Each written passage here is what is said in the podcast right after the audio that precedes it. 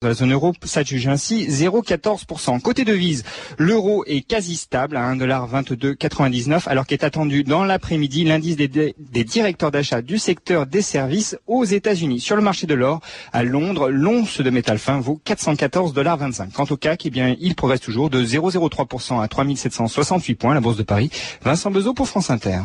Retrouvez toute l'actualité boursière, des informations sur les valeurs, les marchés et les sociétés, ou bien consultez votre sélection par téléphone sur le 3230, 34 centimes d'euros les minutes.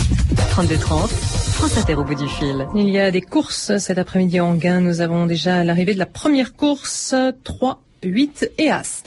Vous écoutez France Inter, bientôt 14h04, bientôt l'heure de 2000 ans d'histoire avec Patrice Gélinet. Bonjour. Bonjour Claire et bonjour à tous. Aujourd'hui, une histoire de la chirurgie.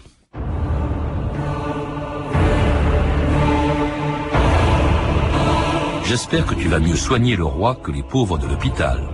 Non, sire, c'est impossible, parce que je les soigne comme des rois. Ambroise Paré, chirurgien de Charles IX.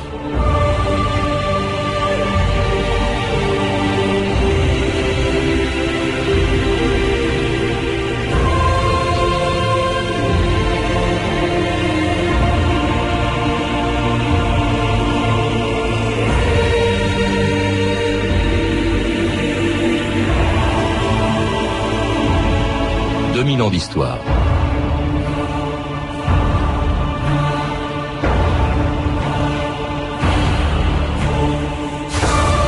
Les hommes n'ont pas attendu les moyens dont dispose aujourd'hui la médecine moderne pour commencer à opérer des malades. Sur des squelettes vieux de plus de 40 000 ans, des archéologues ont découvert des traces d'amputation et de trépanation crânienne. Et l'on sait qu'au XXe siècle avant Jésus-Christ, à l'époque d'Amourabi, les médecins de l'Empire sumérien pratiquaient déjà des opérations de la cataracte. Mais, ignorant presque tout du fonctionnement du corps humain, incapables d'atténuer les souffrances de leurs malades et d'empêcher leur mort provoquée par des hémorragies ou des infections post-opératoires, les premiers chirurgiens de l'histoire ont dû attendre des siècles pour que l'anesthésie et la découverte de l'antisepsie permettent à la chirurgie d'aujourd'hui de réaliser des opérations encore impensables il y a 50 ans. On clampe les caves, Léon. Les caves sont clampées. On va clamper l'aorte. L'aorte est clampée en avant, cardioplégie, s'il te plaît. L'aorte est clampée. Cardioplégie en route. Historique. Historique. On récupère bien fort, Léon. Une gamine qui a une, malformation cardiaque congénitale, qui est très fréquente, a une communication entre les deux oreillettes. Maintenant, on ouvre les cavités cardiaques, on va découvrir et traiter la malformation. Voilà, l'intervention est quasiment finie pour ce qui est dans son temps intracardiaque. Maintenant, il faut refermer et progressivement faire repartir le cœur du malade. Voilà, le cœur est défibrillé, il reprend ses contractions. Vous voyez les contractions là C'est reparti. Roger Daché, bonjour. Bonjour. Alors quand on entend cet enregistrement d'une opération à cœur ouvert, on mesure tous les progrès réalisé par euh, la chirurgie en, quelques années. Vous le dites d'ailleurs dans une passionnante histoire de la médecine. En 50 ans, au fond, elle a réalisé plus de progrès que pendant les 50 siècles qui ont précédé. C'est vrai, entre autres, de la chirurgie, qui existe pourtant depuis très longtemps, depuis l'Antiquité, même depuis la préhistoire. Je citais des trépanés euh, de, l'époque de la préhistoire, de plus de 40 000 ans. C'est d'ailleurs le, le grand paradoxe de l'histoire de la chirurgie, c'est que la médecine a finalement commencé par la chirurgie. Alors évidemment, tant qu'on est dans les civilisations d'avant l'histoire, dans la préhistoire par définition, on n'a pas de texte écrit, on n'a que des documents anatomiques, comme nous disons. Mais on peut imaginer que quand les, les, les chasseurs et euh, préhistoriens partaient pour des semaines euh, pour combattre des bêtes et essayer de rapporter de la viande, il se passait des accidents terribles. Et la première chose qu'essayaient de faire leurs congénères, c'est que peut-on faire pour cet homme qui est blessé? C'est donc à travers les traumatismes, les fractures et les plaies que finalement on a découvert l'art de guérir. Puis avec des opérations euh, dans l'Antiquité déjà assez audacieuses, vous citez le Code d'Amourabi, je crois que c'est le premier texte sur une opération chirurgicale que l'on que l'on ait, il date de 20 siècles avant le Christ et, et qui dit ce texte, si un galabus, c'est-à-dire un médecin, a soigné un homme libre pour une blessure grave, s'il a ouvert le nuage de l'œil, donc c'est ça la, cataracte, d'un homme avec la lancette de bronze, et si l'homme guéri, il recevra dix cycles d'argent, s'il a ouvert le nuage de l'œil de l'homme avec sa lancette de bronze et détruit l'œil de l'homme, on lui coupera les mains. C'était dangereux hein, d'être chirurgien. Alors en tout cas, c'est peut-être pas le plus ancien texte, parce qu'il y a des textes égyptiens un peu plus anciens, qui décrivent des interventions chirurgicales, mais c'est le premier texte qui réglemente la responsabilité du chirurgien. Car finalement, non. Euh, on n'a pas de témoignage précis que ces réglementations aient été appliquées, mais l'objectif, au fond, c'était de mettre en évidence la responsabilité de l'acte du thérapeute, c'était la protection du, patient. Alors c'était considéré un peu comme de la magie pendant très longtemps, jusqu'à Hippocrate, hein, qui n'est pas seulement connu euh, pour son fameux serment, mais aussi parce qu'au fond, il a introduit, il a fait de la médecine en général, de la chirurgie en particulier, euh, une véritable science. C'est d'ailleurs de Grèce que vient le nom de chirurgien, Roger Daché. Oui, alors le la chirurgie, chirurgia, c'est travailler avec les mains. Et le travail avec les mains avait naturellement commencé des siècles plus tôt. Mais euh, Hippocrate n'est donc pas l'inventeur ni de la médecine ni de la chirurgie, mais en revanche, il est le codificateur de ce qu'on peut appeler euh, euh, un, début de rationalisme médical. C'est-à-dire que parmi les, les nombreuses œuvres qu'on attribue à Hippocrate, et qui d'ailleurs pour beaucoup d'entre elles n'ont pas été écrites par lui, il y en a un il y, a, une de ses œuvres qui porte comme titre de la maladie sacrée. Et c'est dans cette œuvre-là qu'il dit pour la première fois qu'on doit rechercher les causes naturelles des maladies et qu'on doit, euh, en quelque sorte, par l'observation et la réflexion, trouver le moyen de guérir les hommes. Maladie sacrée, c'était sans doute l'épilepsie, en fait. Alors, en l'occurrence, c'était la, maladie, c'était la maladie euh, des, des, comices, le mal comicial, qui, qui, qui, répandait la terreur et qui était en effet une vengeance euh, ou un signe envoyé par les dieux. Alors, Hippocrate fait partie des très nombreux médecins dont vous parlez dans, dans votre livre, Rocher de Laché. Alors, il y en a eu à Rome aussi, il y a notamment un certain Cels qui, qui énumère toutes les opérations chirurgicales que l'on pratiquait à Rome le traitement des fractures, la suture des plaies, les trépanations, le traitement des fistules, et même, alors là j'étais absolument surpris, les premières opérations de chirurgie esthétique au premier siècle de notre ère. Incroyable. D'ailleurs, on a des témoignages qu'il a dû y avoir des interventions à visée esthétique dès l'époque euh, sumérienne. Euh, en particulier, euh, on, pense qu'on arrivait, il semble, en interprétant certains textes, qu'on introduisait quelques implants osseux dans, le nez pour lui donner peut-être ah une, forme différente. Et effectivement, la chirurgie plastique n'est pas une invention récente, même si elle a connu beaucoup d'obstacles. À la Renaissance, il y a eu de nouveaux progrès qui ont été faits. Et la le principal obstacle a été, à cette époque en Europe, à la Renaissance, euh, un obstacle moral, car on considérait que la chirurgie esthétique euh, était une tentative de modifier l'œuvre de Dieu.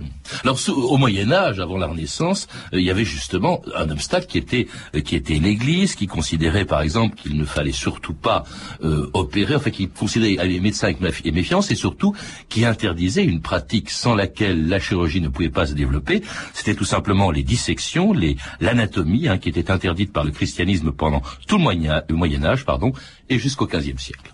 Mesdames et messieurs, le professeur Nicolas John.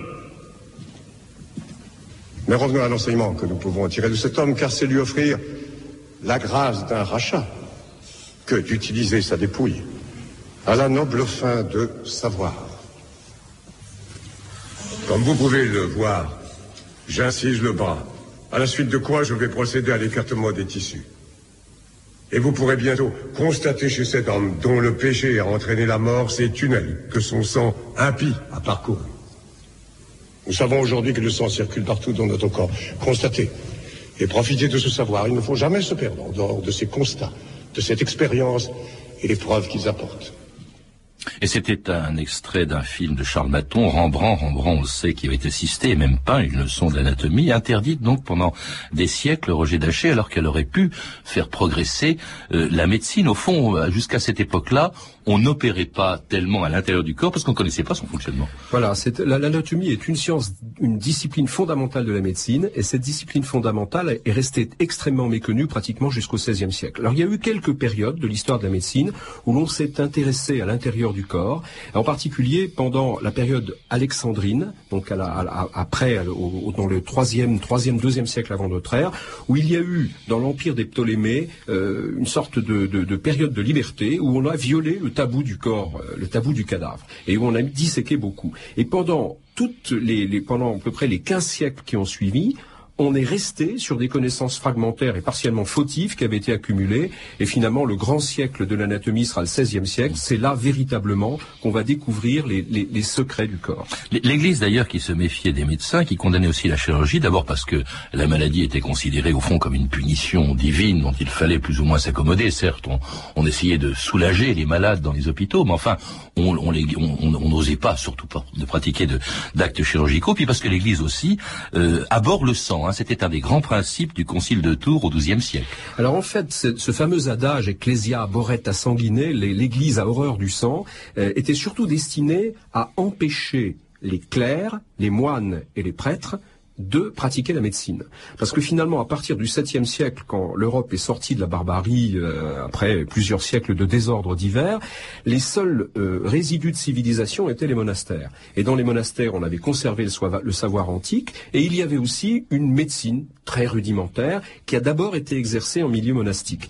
Et les autorités religieuses ont considéré que les clercs, les moines sortaient de leur, de leur rôle s'ils se livraient à l'exercice de la médecine. De sorte que il n'y a pas vraiment eu une condamnation de la médecine, mais une condamnation de la pratique de la médecine par des hommes d'église. Et surtout euh, des, chirurgiens. Vraiment, c'est un, travail qu'on laisse euh, véritablement euh, à des barbiers. Hein. C'est extraordinaire de penser quand même que pendant des siècles, les opérations étaient faites par des gens qui avaient plus l'habitude de raser des barbes que d'opérer des malades. Les, les barbiers, pendant des siècles, c'était la corporation chargée de la chirurgie, séparée, distincte de la médecine. Oui, et, en fait, la, la, raison en était simple, c'était des gens qui possédaient un couteau, et surtout à cette époque... Un boucher aussi. Euh. Bien sûr, mais à cette époque, et jusqu'à une époque assez tardive, c'est-à-dire finalement jusqu'à l'avènement euh, de l'anesthésie, la chirurgie était avant tout un art très superficiel on ne pénétrait pas vraiment dans mmh. l'intérieur des corps, et par conséquent, on rasait, on, soignait les plaies, on soignait les, furoncles, les abcès. C'était une chirurgie extrêmement superficielle, et on considérait que le barbier était largement suffisant pour y subvenir. Alors, il y a des barbiers différents. Il y avait une hiérarchie euh, dans les barbiers, vous le dites. Il y avait les barbiers à robe longue, hein, ceux, euh, l'aristocratie, au fond, des, barbiers chirurgiens qui étaient rassemblés dans une confrérie qui s'appelait la confrérie Saint-Côme, je crois, au XIIIe siècle. Puis les barbiers chirurgiens à robe courte, hein, ça, c'était c'était un peu la lie, hein, si je puis dire, de, des chirurgiens. Et pourtant, c'est un barbier qui est devenu, au XVIe siècle, un des plus grands chirurgiens de l'histoire. C'était Ambroise Paré, qui était médecin euh, chirurgien de quatre rois, Henri II, François II, Charles IX et Henri III. Qu'est-ce qu'il a apporté à la chirurgie, euh, Roger Daché? Eh bien, d'abord, on peut dire qu'Ambroise Paré, c'est vraiment un homme de la Renaissance. C'est un humaniste. Euh, c'est un homme d'un milieu très simple, qui a eu une éducation relativement rudimentaire, mais qui est manifestement très intelligent, très curieux, qui a lu énormément et qui est animé d'une volonté de d'apporter le soulagement euh, à ses contemporains. Alors effectivement, il naît dans la caste des barbiers, donc il est extrêmement méprisé. Ce n'est pas un médecin, il ne sait pas le grec, il ne sait pas le latin, il ne le saura jamais. Ah ça c'était indispensable parler le latin. Hein. Voilà, parce que l'activité des médecins, c'était essentiellement de faire des dissertations en latin. Euh, on ne regardait quasiment pas les malades, on n'approchait pas les malades. Et alors le grand paradoxe de l'histoire des médecines, c'est que la caste des chirurgiens a été méprisée jusqu'à la fin du XVIIIe siècle, alors qu'en fin de compte, et depuis l'origine de l'histoire des médecines, c'était les chirurgiens qui, somme toute, avaient apporté le plus de soulagement aux gens parce qu'ils étaient près des hommes, parce qu'ils travaillaient avec la main, alors que il euh, y a un mot, il y a un mot que j'aime bien citer, qui, est d'Ambroise Paré, qui dit euh, il ne sert de rien de capter en chair si la main ne besogne. Et ça, c'est vraiment euh, l'engagement fondamental d'Ambroise Paré. Alors sur le plan technique, effectivement, c'est un homme qui a repensé complètement la chirurgie à la lumière des nouvelles connaissances, et en particulier à la lumière des connaissances anatomiques. Oui, parce qu'il apporte une chose très importante, vous le dites, on y reviendra sur les deux autres, il y a trois obstacles hein, au développement de la chirurgie, et parmi eux, il y a d'abord l'hémorragie. Hein. Souvent, les, malades opérés mouraient à cause d'hémorragie, alors on pratiquait des méthodes très brutales pour empêcher les hémorragies, on cautérisait les plaies, je crois, au fer rouge, on versait même de l'huile bouillante sur les plaies, et lui, il invente la ligature en Alors en, réalité, la ligature vasculaire avait déjà été proposée par un certain nombre d'auteurs antiques, mais pour toutes sortes de raisons, elle n'avait jamais été vraiment retenue. Et là, c'est un bon exemple de ce qu'on évoquait à l'instant, c'est-à-dire l'interpénétration de la pratique chirurgicale et du progrès de l'anatomie.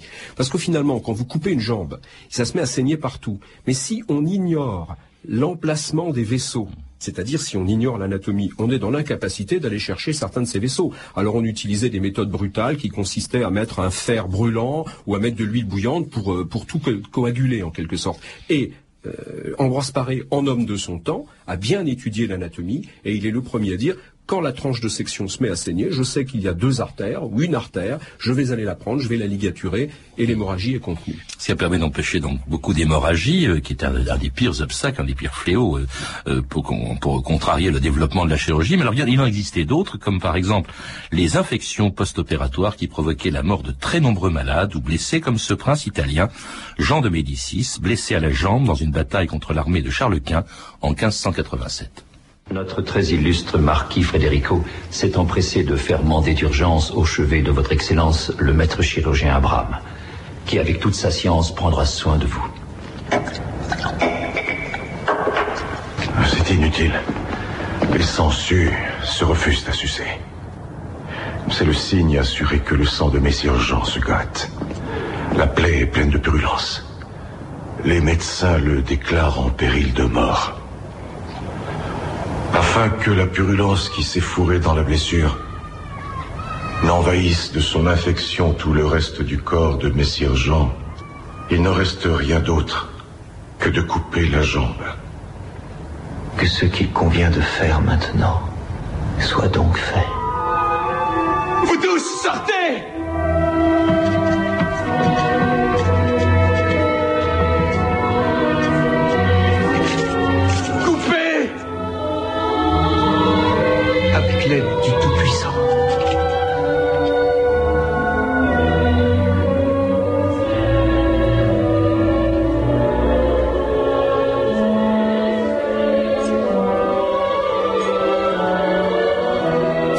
sur France Inter, 2000 ans d'histoire aujourd'hui, la chirurgie et cet extrait du film Le métier des armes, la mort de Jean de Médicis, infecté par une blessure à la jambe et mort après une amputation en 1587. C'était, c'était terrible les opérations de l'époque, hein, euh, et on en mourait très souvent, souvent par infection d'ailleurs, Roger Daché. Alors ce qu'on vient d'entendre, c'est, c'est la vie quotidienne sur les champs de bataille. Je dis sur les champs de bataille parce que la guerre a été un puissant moyen de faire progresser la chirurgie euh, à travers les âges. Et les grands chirurgiens ont avant tout été les chirurgiens de guerre. Et effectivement, euh, alors il y a une toute petite, un tout petit anachronisme dans, dans, le, dans le texte du film, c'est qu'on ne prononçait certainement pas le mot d'infection à l'époque. On disait suppuration ou putréfaction parce qu'on ignorait la nature du phénomène. On voyait simplement du pu se former et on ne savait absolument pas à quoi ça correspondait, mais on savait qu'au bout de quelques jours, le malade était dans ce que nous, nous savons être un état septicémique et qu'il en mourait. Alors on pensait simplement qu'il fallait brûler, qu'il fallait neutraliser ce pu et évidemment, en carbonisant le membre, euh, le membre coupé, eh bien, on déclenchait inévitablement une autre infection et c'était en quelque sorte un cercle infernal. Et puis on imagine aussi la, la douleur que représentait pour le malade une opération. Ça devait être effrayant puisqu'il n'y avait pas, il n'y avait pas d'anesthésie ou, ou, pratiquement. Comment est-ce que on, s'efforçait d'atténuer la douleur des gens que l'on opérait ou que l'on amputait, par exemple Alors évidemment, ça a été pendant des dizaines de siècles l'obstacle majeur à la progression de la chirurgie, euh, la douleur de l'acte opératoire. Alors de, depuis pratiquement l'Antiquité, on savait que par exemple l'opium, la, la jusquiame, la mandragore pouvaient déterminer un petit état euh, euh, anesthésique très léger, analgésique très léger. Euh, Paré, Paré provoquait, je crois, l'évanouissement de son malade en appuyant sur sa voilà, carotide. Alors Paré, par exemple, a inventé d'autres procédés. Il, il, appuyait sur la carotide d'un patient pour provoquer un évanouissement. Euh, il comprimait les gros troncs nerveux. alors généralement, on s'en retenait à partir du Moyen Âge. Le, le, procédé le plus classique, c'était de donner du vin, du vin fort, pour déterminer un léger état d'ébriété. Et puis quand ça ne suffisait pas, alors on faisait appel au sentiment de courage, à la volonté, et on mettait dans la bouche du patient euh, une poire d'angoisse, c'est-à-dire cette balle de plomb dans laquelle il pouvait mordre, et qui était d'ailleurs le même instrument qu'utilisaient les bourreaux et les voleurs. C'était exactement les mêmes méthodes. Il faut montrer en, en quoi ça a paralysé la chirurgie, parce qu'au fond, ça par exemple, d'abord le, le, le, malade gigotait. C'est pour les nerfs du chirurgien, ça devait être également très éprouvant. Il n'y a pas que le malade qui souffre, il y a les chirurgiens qui ne peuvent pas travailler, d'où des opérations forcément très courtes. Alors effectivement, le, dans, beaucoup de cas, malgré le vin, malgré la poire d'angoisse, ce qui pouvait arriver de mieux pendant l'intervention, c'est que le malade, ne supportant plus la douleur, tombe en syncope. Alors à ce moment-là, le chirurgien était content parce qu'il avait quelques instants pour besogner avec encore plus d'ardeur. Et jusqu'à l'invention de l'anesthésie, un bon chirurgien, c'est un chirurgien qui va très vite. La notion de la virtuosité opératoire, qui reste d'ailleurs parfois dans certains esprits, ne concerne absolument plus la, chirurgie moderne. On n'a plus besoin d'aller vite, alors qu'à l'époque, il fallait trancher, et on raconte au début du 19e siècle certains très grands chirurgiens qui étaient par exemple capables de faire une amputation du membre inférieur en 30 secondes. Il y en a d'autres qui se, qui se résignaient, le fameux Velpo, l'inventeur de la bande, qui disait Éviter la douleur au cours des opérations chirurgicales est une chimère. Un instrument tranchant et la douleur dans la médecine opératoire sont deux concepts qui ne se présentent jamais séparés l'un de l'autre. Autrement dit, il était résigné jusqu'à ce qu'on découvre en 1846, et là je crois que c'est un dentiste, qu'on découvre le moyen d'anesthésier les, patients, et cela avec euh, un, un, produit qui s'appelle le protoxyde d'azote, qui est en fait le gaz hilarant qu'on utilisait dans les foires aux, aux États-Unis. Et c'est comme ça que ce dentiste a découvert ce qui allait devenir l'anesthésie. Alors les dentistes effectivement étaient bien placés pour être confrontés au problème de la douleur, à la fois l'algie dentaire et la douleur de, l'avulsion dentaire, et effectivement, d'une manière un petit peu euh, imprévue, on a découvert que euh, l'inhalation de ce gaz hilarant qui suscite euh, un état d'euphorie, qui fait commettre un certain nombre de folies, à certaines doses et dans certaines conditions, déterminait une anesthésie. Et pour la première fois, on a réalisé une avulsion dentaire sans douleur. C'était le début d'une aventure extraordinaire. Avec une paternité qui était un peu partagée, parce qu'il y avait ce médecin qui s'appelait Horace Wells, il y avait son assistant Morton, il y avait également un médecin qui était le premier à pratiquer une opération assez plus difficile euh, à Boston en 1846 et devant des témoins, le docteur Warren. Et alors tout de suite, c'est une révolution. D'abord, tout le monde, ça se répand à une vitesse folle dans toute l'Europe, dans toute la, sur tout le continent américain, euh, et c'est, ça a des conséquences énormes. Alors, c'est une révolution, vous le dites, Roger Daché. Il a fallu à peine quelques mois pour que euh, l'anesthésie se répande dans l'ensemble du monde médicalisé, euh, les États-Unis qui commencent à, jouer un petit rôle dans, la science à l'époque et surtout en Europe, parce qu'effectivement, on reprend les mots de Velpo tout à l'heure, euh, un, de ces médecins dit enfin l'horreur va disparaître de notre profession. Euh, L'attente de l'acte opératoire était générait chez les patients une angoisse terrible, et alors ça a libéré. C'est une des choses qui ont libéré, qui ont contribué à libérer la chirurgie, parce que les chirurgiens, par leur connaissance de l'anatomie au 19e siècle, elle était devenue parfaite, auraient pu faire beaucoup mieux, beaucoup plus tôt la douleur, c'était effectivement, pour aller au fond des corps, un des obstacles majeurs. Alors il reste un obstacle, hein, le principal, le dernier, qui est tout simplement le plus dur à résoudre, l'infection euh, post-opératoire responsable d'une très forte mortalité dans les hôpitaux, un problème qui sera euh, réglé euh, à la fin du 19e siècle grâce aux recherches de Pasteur. L'infection microbienne est une atteinte à l'ordre public. C'est Pasteur qui est une atteinte à l'ordre public. Peter, je vous ai entendu ici même expliquer l'effarante mortalité dans nos hôpitaux par je ne sais quelle spontanéité morbide. Et oui, messieurs, à Paris, il vaut mieux accoucher dans la rue qu'à l'hôpital. Et pendant ce temps, le docteur Lister, à Glasgow, le docteur Semmelweis, à Budapest, ont réduit des trois quarts les cas de septicémie en utilisant les principes d'hygiène de Pasteur. Et ces principes d'hygiène, Roger Dachet, c'était tout simplement d'exiger des chirurgiens qu'ils se lavent les mains, euh, qu'ils changent de vêtements parce qu'ils opèrent en redingote, euh, ou encore qu'ils stérilisent euh, leurs instruments. Il a quand même fallu des siècles pour en arriver à quelque chose qui, à un principe qui nous paraît aujourd'hui simplissime. Oui, pour éviter l'infection. Au fond, c'était ça le vrai problème. Oui, simplement, il fallait comprendre ce que c'était que l'infection. Et pendant très longtemps, on ne doit pas parler des micro-organismes qui échappaient évidemment à la vue. On ignorait qu'il y avait des êtres vivants qui provoquaient les infections. On, on appelait ça la fièvre des plaies. Et surtout, on pensait que c'était des miasmes. Alors qu'est-ce que ça voulait dire des miasmes? Ça voulait dire des poisons qui sont répandus dans, dans l'air ou dans l'atmosphère. Mais l'idée qu'il s'agissait d'organismes vivants qui pouvaient se reproduire et se transmettre d'un être à l'autre, c'est une idée qui n'existait pas. Et évidemment, il a fallu la grande révolution pastorienne pour qu'on comprenne que l'infection, c'était des micro-organismes, c'était des êtres vivants, et que si on les tuait, on supprimait l'infection. Et des chirurgiens, dont on a entendu le nom dans cet extrait de film, le docteur Semmelweis à Vienne, Lister à Glasgow, qui ont été des révolutionnaires, et pourtant ils étaient au début montrés du doigt par l'Académie de médecine. Comme pourquoi les médecins s'opposaient-ils à ces principes d'hygiène tout bêtes Eh bien tout simplement parce que dans l'un et l'autre cas, d'abord ça changeait beaucoup leurs habitudes, et euh, l'historien de la médecine est obligé de considérer l'extraordinaire conservatisme de la pensée médicale. Mais s'agissant de Lister notamment, qui était un personnage extrêmement respecté quand il a commencé à proposer la méthode antiseptique en s'inspirant de Pasteur, eh bien, ça tient principalement au fait que la révolution pasteurienne, l'infectiologie, la découverte des microbes venait d'un homme, Pasteur, qui n'était pas médecin. Mhm. C'était un chimiste, et il existe des déclarations de certains médecins de l'époque qui montrent en quel mépris on, le tenait, simplement parce qu'il n'appartenait pas à la caste médicale. Et il y a un geste qui est très symbolique, c'est quand on a rendu un immense hommage mondial à Pasteur en 1892, il a vu une foule avancer vers lui, et au premier rang, il y avait Lord Joseph Lister, qui avait été le premier chirurgien à mettre en œuvre, dans sa pratique opératoire, les principes de Pasteur. Alors là, ça ouvre un boulevard, c'est la révolution la plus importante de l'histoire de très longue histoire de la, de la chirurgie. On, on entre bientôt dans, dans le XXe siècle et là on commence, les chirurgiens commencent à s'attaquer, à s'intéresser, à opérer des parties du corps auxquelles personne n'osait toucher. Vous le rappelez, la cavité abdominale, les poumons, bientôt